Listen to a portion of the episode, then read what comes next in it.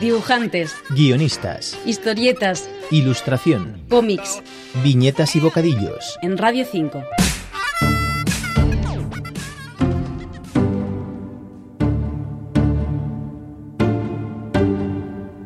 Pera Joan es un autor histórico del cómic español de los 80 y en su nuevo libro, Neocaos, publicado por Outsider Comics, se adentra en el intrincado mundo de la arquitectura y el urbanismo desde un punto de vista innovador y audaz. Le escuchamos. Yo he trabajado siempre ah, de una forma con referencias poliédricas, ¿no? Entonces, eh, aquí he puesto toda la carne en el asador y me salió el tema de arquitectura o de urbanismo que está muy poco tratado en el cómic. Eh, entonces, he querido montar como una especie de falso documental sobre gente que tiene ideas propias en el límite de lo legal o, o los extrarradios de la imaginación, casi, ¿no? Algo así. Se trata de un original ensayo gráfico donde los protagonistas exponen sus ideas sobre los insólitos espacios que eligen para vivir. Yo no me he documentado sobre este tema, sino que he dejado volar la imaginación, ¿no? Por ejemplo, si no hay, hay algún sitio en, en el mundo donde no está prohibido colgar una casa, una barraca, una chabola, debajo de un puente, de un cruce, de una autopista, pues hay gente que lo piensa y, y lo haría. O eh, construir o vivir dentro de cuevas de un acantilado. O utilizar una, una torre de, comunicación abandonada y como si fueras una cigüeña colocar tu nido allí, ¿no?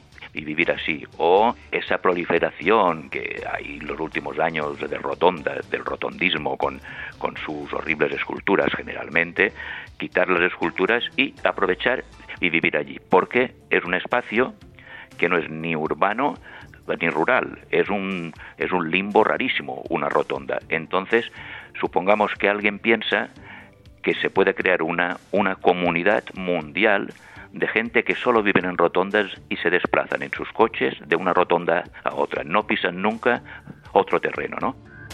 Uno de los capítulos del cómic incluye los dibujos que han dado origen al libro. Yo me considero dibujante, pero un dibujante narrador. Entonces tengo, tengo cuadernos en DIN A5 en un formato pequeño, de medio folio, donde voy haciendo ideas eh, con pensamiento casi automático, ¿no?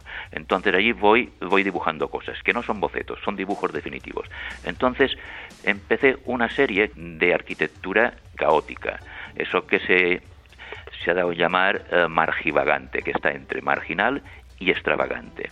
Entonces a partir de aquí empecé a hacer esto y, y fue la génesis de este libro. Lo, lo puse todo sobre, sobre la mesa y escogí las que creía que, que podían tener juego narrativo y las he puesto, ¿no?